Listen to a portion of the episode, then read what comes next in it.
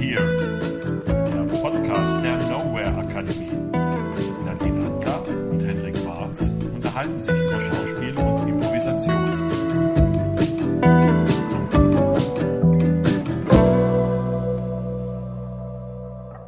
Hallo.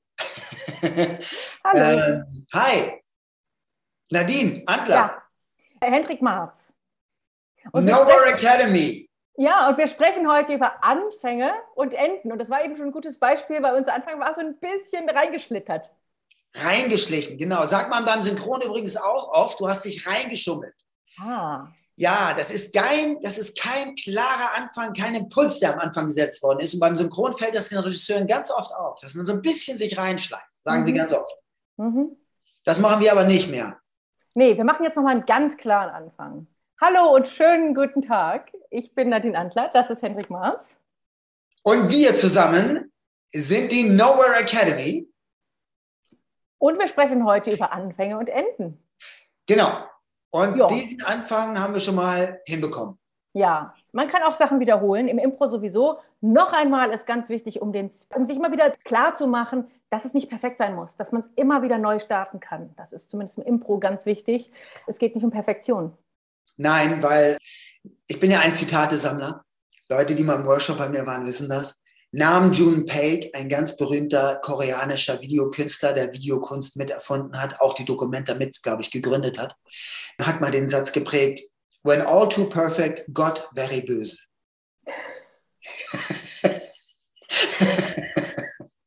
Okay. Es geht ja heute um Anfänge und Enden. ja, Und vielleicht steigt man noch mal mit Meißner ein und kommt dann zum Impro, ja, oder? gerne. Ähm, Im Meißner ist ja ganz interessant. Es gibt ja ab einer gewissen Zeit der Arbeit gibt es ja die Möglichkeit zu kommen und zu gehen und zwar an einer echten Tür. Und es gibt auch den sogenannten Moment at the Door. Warum ist das wichtig? Warum ist das so ein wichtiger Teil der Übung deiner Meinung nach? The Moment at the Door ist wichtig, weil es das erste Mal darum geht, sich wirklich zu entscheiden in einer Übung. Und die Entscheidung zu treffen, lasse ich jemanden in meinen Raum rein? Möchte ich diese Person in dem Raum behalten? Möchte ich sie zu irgendeinem Zeitpunkt wieder hinaus komplementieren? Das ist das Erste. Das Zweite ist, dass am Anfang es ein sogenanntes Klopfen gibt und man das Klopfen interpretiert. Das heißt, es ist das erste Mal, dass wir eigentlich nicht wirklich eins zu eins das benennen, was vor uns sitzt. Zum Beispiel, du würdest jetzt sagen Jeanshemd, Jeanshemd, Jeanshemd, sondern dass wir sagen, das war jetzt ein ärgerliches Klopfen und die Person reinkommt und vielleicht ein bisschen verwundert ist und sagt, ärgerliches Klopfen, weil sie der Annahme war, dass sie eigentlich ganz freundlich geklopft hat. Und das ist äh, schon ein ziemlich entscheidender Punkt, wenn man ganz subtil und sehr, sehr genau arbeitet an Emotionen und an Gefühlen und an Ausdruck, dann ist das ein entscheidender Unterschied. Zwei Point of Views, die aufeinander prallen. Genau. Zwei Point of Views, die aufeinander prallen. Und der Impuls wird das erste Mal durch etwas anderes gesetzt als durch eine objektive Beobachtung der anderen Person. Mhm. Die Szene oder die Übung beginnt ja schon, eine Person ist im Raum und wir sehen diese Person im Raum. Ja, Und dann kommt ja eine zweite Person dazu und der Moment an der Tür ist ja der, wo die zum ersten Mal aufeinander treffen und wo die zum ersten Mal eigentlich ihre Beziehung miteinander verhandeln. Könnte Genau. man das so sagen? und wie sie sich entdecken. Ja. Das bedeutet, es wird ja eine Tür geöffnet und wir sehen eine Person. Das heißt, dieses jedes Mal Moment zu Moment abarbeiten und gehen wird hier nochmal verstärkt. Denn es kann ja sein, dass diese Person auf eine bestimmte Art und Weise geklopft hat. Wir dann aber die Tür öffnen und sich jemand irgendwie und jemand auf eine bestimmte Art und Weise aussieht oder sich verhält. Das heißt, jeden Moment neu zu erleben und jede Person in jedem Moment neu zu erleben, steht hier ganz groß im Vordergrund. Und Mhm. das ist daher ein wichtiger Schritt. Warum ich glaube, dass das fürs Improvisationstheater ein gutes Training ist. Je nachdem, wo man Impro gelernt hat, gibt es verschiedene Ideen, wie Szenenanfänge zu gestalten sind. Ja? Manche Leute lernen, Keith Johnston Schule baut erstmal eine Plattform auf. Wenn man ein bisschen Chicago eher gearbeitet hat, dann heißt es immer Start in the middle of the conflict. Und dann gibt es noch so Subtrainings, also dass manche Leute zum Beispiel sagen, es soll immer erst eine Person auf der Bühne sein, dann sehen wir die Person, dann kommt die zweite dazu. Oder es gibt eben auch Leute, die sagen, es sollen immer schon beide da sein. Oder es ist wichtig, auch mal die Bühne leer zu lassen. Ich glaube letztendlich, es geht einfach um Vielfalt. Also ich glaube, alles hat seine Berechtigung. Aber was ich spannend finde, ist, wenn eine Person schon auf der Bühne ist, dann haben wir da ja schon mal was erlebt, was die, was die Realität ist, was der Kontext ist. Und der mhm. Moment, wo die zweite Person dazukommt, ich glaube, da schlagen wir uns im Impro sehr häufig rein, anstelle mhm. den Moment genau zu verhandeln, erstmal wahrzunehmen, wie saß die Person denn da mhm. und womit komme ich rein und das erstmal genau zu verhandeln, auch wenn wir keine Tür haben in den meisten Szenen. Ich glaube, da, wenn man da ehrlich ist, ist oft schon klar, was wirklich die Beziehung ist und ist oft schon klar, was auch das Versprechen der Szene ist. Ja, glaube ich auch. Es ist auf jeden Fall auch wieder darum dazu da, ein bisschen Reibung zu schaffen und verschiedene, wie du schon gesagt hast, Point of Views aufeinander zu treffen zu lassen und natürlich ganz stark wirklich das auch abzuarbeiten. Also sehr viel wird auch dort an der Tür zum Beispiel einfach liegen gelassen. Und etwas, wozu diese Technik sehr gut ist, ist einfach jeden Moment zu erkennen und jeden Moment auch auszuarbeiten. Zumindest im Training. Das muss man ja später auf der Bühne nicht alles so ausgestalten, aber im Training ein Gespür dafür zu bekommen, wie tritt eigentlich diese Person gerade auf? Wie ist sie? Wie ist ihre Präsenz? Wie verhält sie sich mir gegenüber und dem, was ich gerade getan habe, wie ich die Tür geöffnet habe? Das ist letztendlich das, worum es hierbei geht. Und was quasi Moment-to-Moment-Work bedeutet. Mhm. Und dann natürlich, was ich gesagt habe, dass hier man das erste Mal einen eigenen Raum hat als einer der Spielerinnen, den man auch zu seiner Verfügung hat, aus dem man Leute auch hinauswerfen oder komplementieren kann und wo man dann eine Entscheidung treffen muss und wo auch ganz klar nachvollziehbar ist, habe ich es wirklich getan oder nur darüber geredet. Das steht immer wieder ganz klar im Vordergrund dieser Arbeit. Ich will, noch, ich, ja? Mhm. ich will noch einmal kurz zu den Szenenanfängen zurückkommen. Hm? Ja. Ich habe vorhin schon gesagt, es gibt zwei verschiedene Schulen und die einen hm. lernen ja, mach erstmal Normalität, zeigt ja. erstmal eure normale Welt und fangt auf gar keinen Fall schon im Sofortkonflikt an. Ja. Und der Hintergrund, warum gerade so diese Keith Johnston-Welt, die das eher unterrichtet, der Hintergrund ist natürlich, dass wenn ich nicht weiß, wer diese zwei Menschen sind, die ich gerade hier erlebe, ja. dann interessiert mich später auch nicht, wenn die sich streiten. Das ist so die Idee dahinter. Ne? Ich will mhm. erstmal die kennenlernen, ich will erstmal wissen, was überhaupt auf dem Spiel steht, bevor es in den Konflikt geht.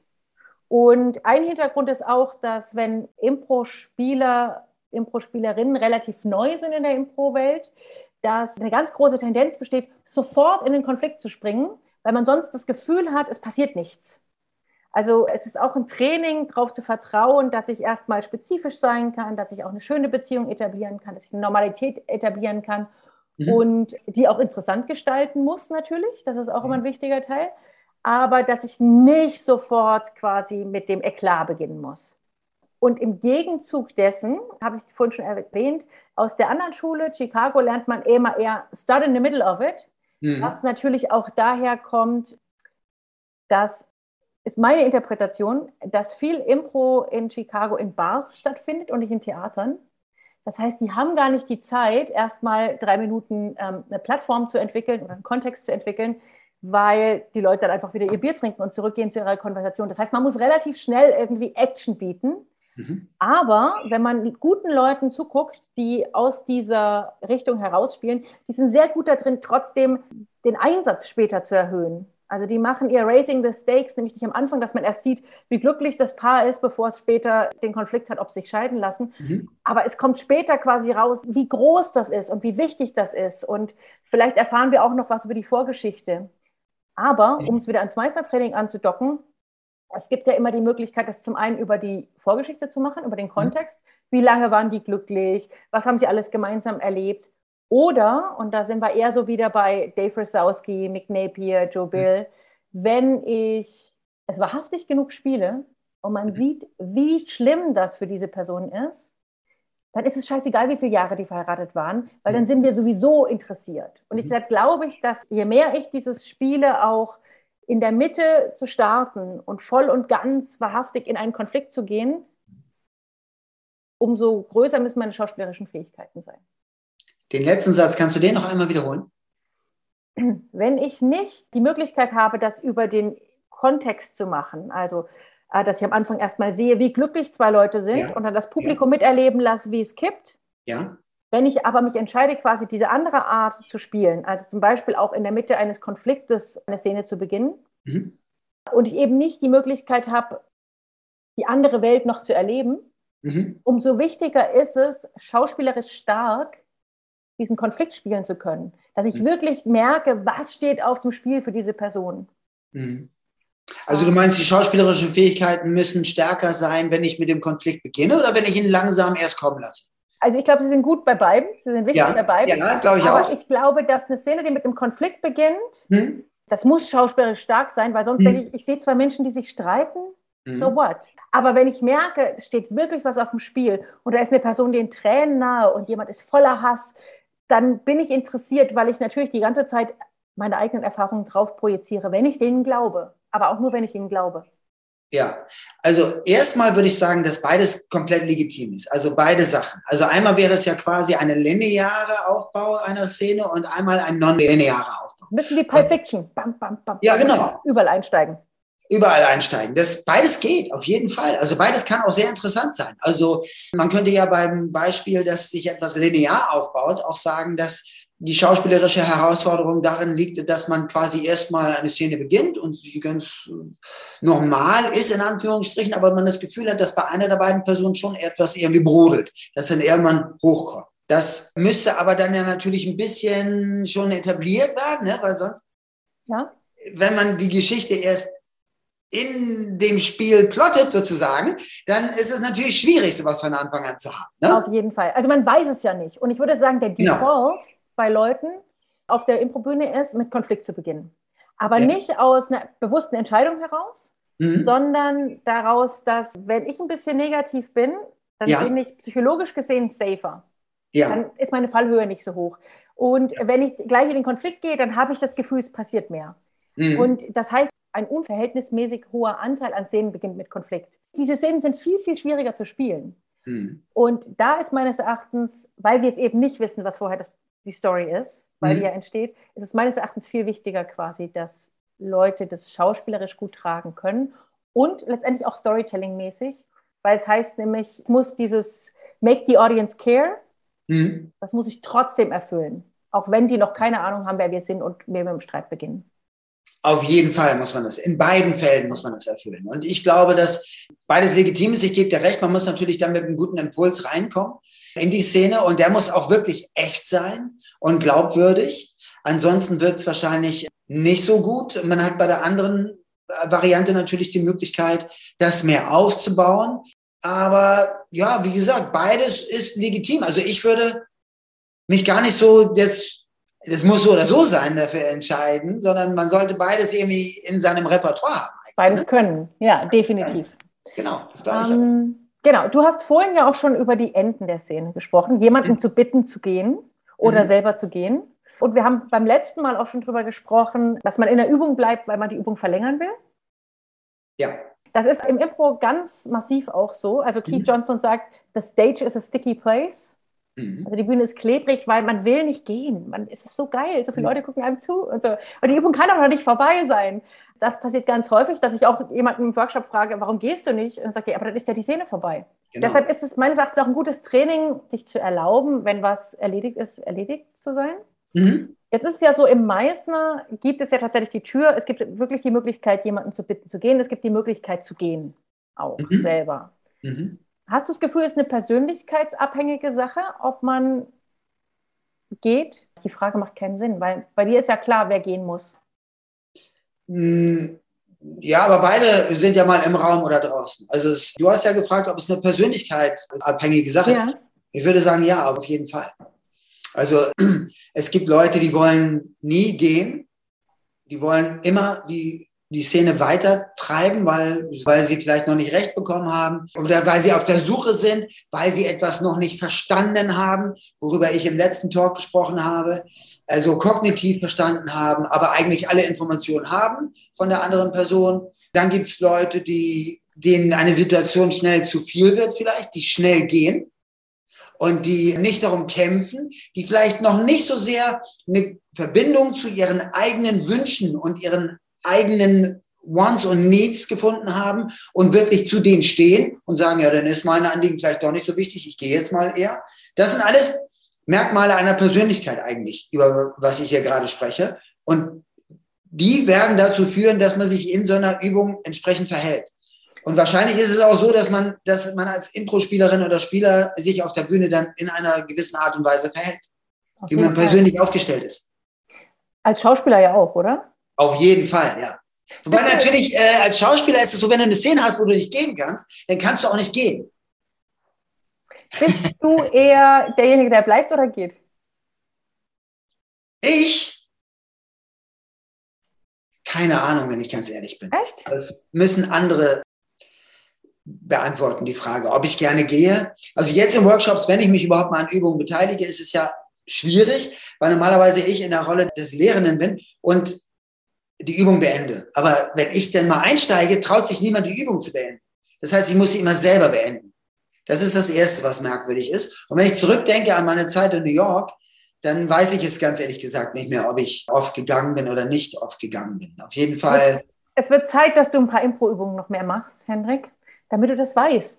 Weil ich glaube, je häufiger du Szenen spielst, umso klarer wird es vielleicht auch. Auf jeden Fall wird es klarer. Ich weiß nicht. Ich glaube, nee. Wenn ich an die Impro-Szenen denke, die ich auch mal dann mitgemacht habe, bin ich eigentlich äh, ein Schnellgeher. Mhm. Glaube ich. Mhm. Ja. Aber es hängt immer damit zusammen. Ich fühle mich sehr unsicher, wenn ich Impro spiele und dann möchte ich es so schnell wie möglich hinter mich bringen. Ah, okay, ich glaube, ich bin eher eine Person, ich gehe eher. Ich gehe eher. Und du? manchmal denke ja, und manchmal denke ich, müsste noch ein bisschen mehr bleiben. Nee, ich würde nicht sagen, dass du Echt? schlecht bist. Nein. Das? ähm, aber du hast eben was gesagt, was ich ganz interessant finde, nochmal aufgreifen möchte, weil ich da auch Analogien sehe zum Impro. Und zwar hast du gesagt, wenn du Workshopleiter bist, beendest du die Übung. Ja. Das ist ja eine interessante, interessante Sache. Das heißt, wenn jemand gegangen ist, heißt das nicht, dass die Übung vorbei ist, richtig? Nein, auf keinen Fall heißt es so. Genau, deswegen kommen auch ganz viele wieder, wenn sie wieder reinkommen in die Tür oder so, frage ich sie, wieso bist du wieder reingekommen? Das, warum das so ist, weil es etwas damit zu tun hat, wie sehr ich in diesem Moment lebe und wie sehr ich an diesen Moment glaube und an die Situation. Und wie sehr ich vergesse, dass es eine Übung ist, die vermeintlich vorbei ist, wenn die Tür geschlossen ist und ich aus diesem Raum gegangen bin, weil es können doch sehr viele Dinge passieren, selbst wenn ich die Bühne verlassen habe mit der anderen Person. Ich könnte mich zum Beispiel entscheiden, auch nochmal reinzukommen oder nochmal zu klopfen. Ich könnte mich tausend, ich, die Person im Raum könnte nochmal zur Tür gehen und sagen, du bist ja noch da oder was weiß ich auch immer. Es können tausend Dinge passieren. Und all diese Dinge möchten wir gerne sehen im Workshop. Und deswegen ist es immer so, das hat nichts mit irgendwie, ich möchte gerne die Person sein, die hier die Übung letztendlich kontrolliert und beendet, sondern nur damit zu tun, was passiert eigentlich noch. Und je mehr man die Menschen innerhalb der Workshops vor Situationen stellt, die sie nicht kontrollieren können, wo sie nicht mehr wissen, wie es weitergeht, desto interessanter wird es. Das ist ja Improvisation, ich würde sagen, ist sogar die Definition von Impro vielleicht sogar. Ja. Wenn, wenn das Impro am besten ist, wenn man nicht genau weiß, was als nächstes passiert und man wirklich immer wieder im Risiko ist. Aber die Übertragung von dem, was du gerade gesagt hast, ins Impro-Theater ist für mich auch super spannend, weil der Grund, warum Leute nicht abgehen, eine Trennungsszene, der ja. Grund, warum diese Person nicht geht, ist, weil sie Angst hat, dass die Szene vorbei ist und weil sie auch manchmal die andere Person nicht alleine lassen will. Aber nur weil die Person geht, muss die Szene ja nicht vorbei sein. Nein. Sie könnte zurückgehalten werden, sie könnte gehen und danach merken, dass sie doch bleiben will und wieder reinkommen. Die Person könnte gehen und drinnen passiert was völlig Neues, eine Soloszene. Es könnte passieren, dass jemand anderes reinkommt und wir entdecken, dass der die ganze Zeit im Schrank versteckt war. Nur weil eine Person geht, ist die Szene nicht vorbei. Und manchmal glaube ich, wir Impro-Spieler, Impro-Spielerinnen, wir haben auch so eine enge Idee davon, wie eine Szene funktioniert mich, wenn eine Person abgeht, da muss ein Black sein, da muss die Szene vorbei sein. Und deshalb finde ich das ganz schön, zu sagen, die Szene ist erst vorbei, wenn sie wirklich vorbei ist. Und auf gar keinen Fall, nur weil ich gegangen bin, immer anzunehmen, dass die Szene vorbei ist. Im Gegenteil, wenn eine Person geht, guckt das Publikum auf die Person, die noch da ist und guckt, was sind da noch für Impulse, was ist da noch.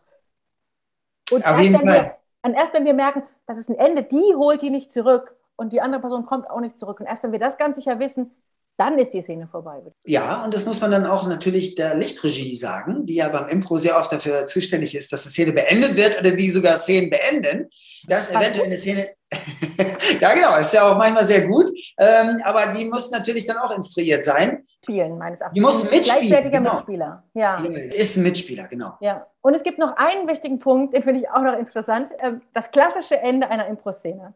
Ich weiß nicht, wie viel Impro du geguckt hast, Mhm. aber das klassische Ende einer Impro-Szene, es gibt zwei. Die negativen Szenen, eine Person geht, die andere Person bleibt. Oder positive Szenen, zwei Menschen umarmen sich. Mhm. Das ist so, in unserer Impro-Welt ist das wie ein unausgesprochenes Zeichen. Das ist das Ende der Szene.